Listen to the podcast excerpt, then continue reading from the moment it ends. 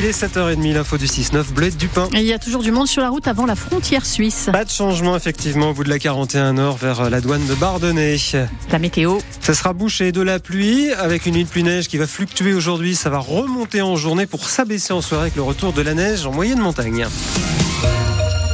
Savez-vous que les pompiers que vous croisez en intervention ont souvent un autre métier? Les trois quarts des sapeurs-pompiers en France sont des sapeurs-pompiers volontaires. Le service départemental d'incendie et de secours de la Savoie organise une soirée au Dôme Théâtre d'Albertville pour informer les futurs candidats et leurs employeurs avec l'objectif de convaincre tout le monde qu'on peut tout à fait concilier un emploi et un engagement de pompiers volontaires. Tommy Cataneo, vous avez demandé aux pompiers de la caserne de Saint-Pierre d'Albini comment ils s'organisent. Saint-Pierre d'Albini qui compte 70 volontaires. Et l'une d'elles, c'est Cécile, préparatrice de commandes dans un supermarché et pompier volontaire depuis 25 ans. Pour sortir du travail, moi, c'est très compliqué en grande surface, mais on fait en sorte de s'arranger de façon à faire le quota d'heures qu'on doit faire euh, dans l'année. La Savoyarde est une passionnée, elle appelle même la caserne sa deuxième maison, mais elle rassure, on peut très bien être pompier volontaire et continuer à avoir une vie de famille. Moi, je prends deux nuits euh, par semaine et euh, les journées, j'arrive à faire un après-midi, voire deux après-midi par semaine. Donc, c'est pas contraignant plus que ça. Le système d'astreinte fonctionne plutôt bien les soirs et les week-ends, mais il faut aussi du monde en journée pour assurer les deux départs quotidiens, explique Pascal Henry. Il supervise les casernes de Saint-Pierre d'Albini, de Montmélian, de La Rochette et du Châtelard. Il nous faut trois personnes pour partir dans une ambulance, et si c'est un départ incendie, il faut six personnes. Ne serait-ce deux heures de disponibilité peut couvrir un risque. Alors il existe bien des conventions avec les employeurs pour qu'ils permettent à leurs salariés pompiers de partir en intervention, mais pour Franck, volontaire de 51 ans, il faudrait que le système se généralise. Ça ne veut pas dire lâcher forcément les gens tout le temps, mais si chaque employeur de chaque sapeur-pompier volontaire pouvait le lâcher un petit peu grâce à cette convention, ça permettrait en journée de couvrir ces créneaux-là et du coup de faciliter les services de secours sur ces périodes de journée. Franck sait qu'il a de la chance, il ne travaille que le matin, ce qui lui permet d'être presque tous les jours à la caserne. Dans 10 minutes, nous serons euh, avec un sapeur-pompier volontaire de Beauzelle en Tarentaise, hein, qui lui a son travail à Grenoble. C'est pas facile pour les déplacements. Il nous expliquera en quoi consistent ses missions, combien de temps ça lui prend, les conséquences sur sa vie euh, personnelle et professionnelle vous pourrez intervenir, lui poser vos questions 0806 0010 10. En France, euh, les pompiers volontaires, on l'a dit, hein, c'est trois quarts des effectifs des pompiers. L'émotion est très vive à Villaz au pied du Parmelan. Un couple d'agriculteurs a perdu une partie de son troupeau de vaches laitières dans un incendie hier matin. L'incendie a ravagé deux bâtiments agricoles. Dans l'un d'eux se trouvaient 14 génisses qui ont péri. Dans l'autre bâtiment, il y avait du matériel agricole et 1600 mètres cubes de fourrage entièrement détruits. L'agricultrice Denise de Ronzier en tout cas la solidarité du voisinage. On a vu les flammes, donc on ne sait pas. On pense que c'est un matériel qui était stocké. On ne sait pas vraiment ce qui s'est passé. Il y avait une quinzaine de bêtes qui étaient en stabilisation euh, juste à côté, une quinzaine de genisses euh, gestantes. Et malheureusement, non, on n'a pas pu les sauver. C'était des genisses euh, qui allaient véler là, qui allaient devenir vaches. Quoi. Beaucoup de gens nous ont réconfortés, beaucoup de gens sont venus nous dire on est là. Si vous avez besoin de foin, nous on en a un peu plus, on vous en donnera. voilà quoi. C'est vraiment un réconfort. On essaye de rebondir. De toute façon, on peut pas abandonner.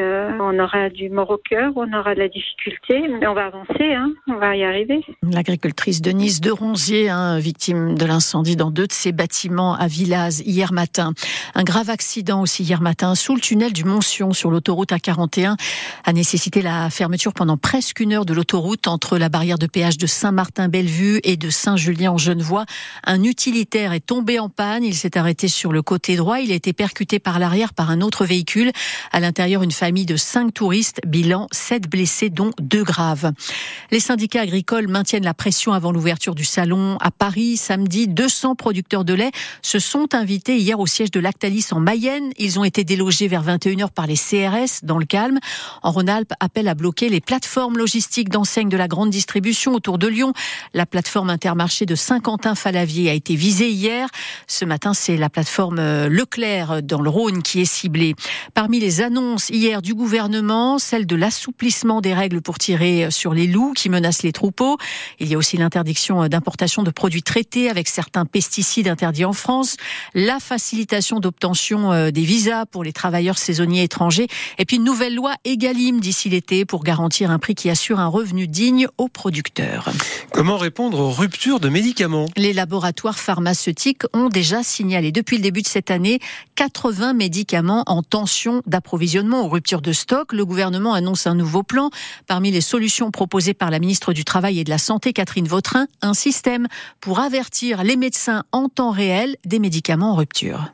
Ce qu'il faut que nous arrivions à faire mieux encore, c'est cette capacité à ce que le médecin, sur son logiciel de prescription, puisse effectivement savoir que tel ou tel produit n'est pas disponible le jour où il veut, euh, par exemple, le prescrire, avec un espèce de pop-up qui dit attention aujourd'hui amoxicilline en rupture, par exemple. Et donc cela pour lui permet soit de prescrire autre chose, soit de euh, travailler sur la posologie qu'il va prescrire, de façon à pouvoir répondre évidemment à l'attente qui est celle du patient. La ministre du Travail et de la Santé, Catherine Vautrin.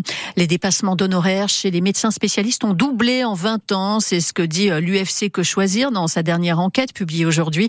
L'association de consommateurs pointe euh, ces tarifs en supplément qui ne sont pas remboursés par la sécurité sociale. 14 euros de dépassement en moyenne chez les psychiatres ou les ophtalmos, 12 euros chez les dermatologues. La Haute-Savoie a acheté 1000 billets pour les JO et les Jeux paralympiques de Paris cet été. 1000 billets qui vont être redistribués aux clubs sportifs du département au profit des licenciés. Distribution annoncée sur des critères de résultats sportifs et de mérite. Mais sur les 230 000 licenciés hein, dans les clubs de Haute-Savoie, il y aura forcément des déçus. Coût de l'opération pour le département de la Haute-Savoie, 140 000 euros. Le transport en bus vers les sites olympiques sera compris.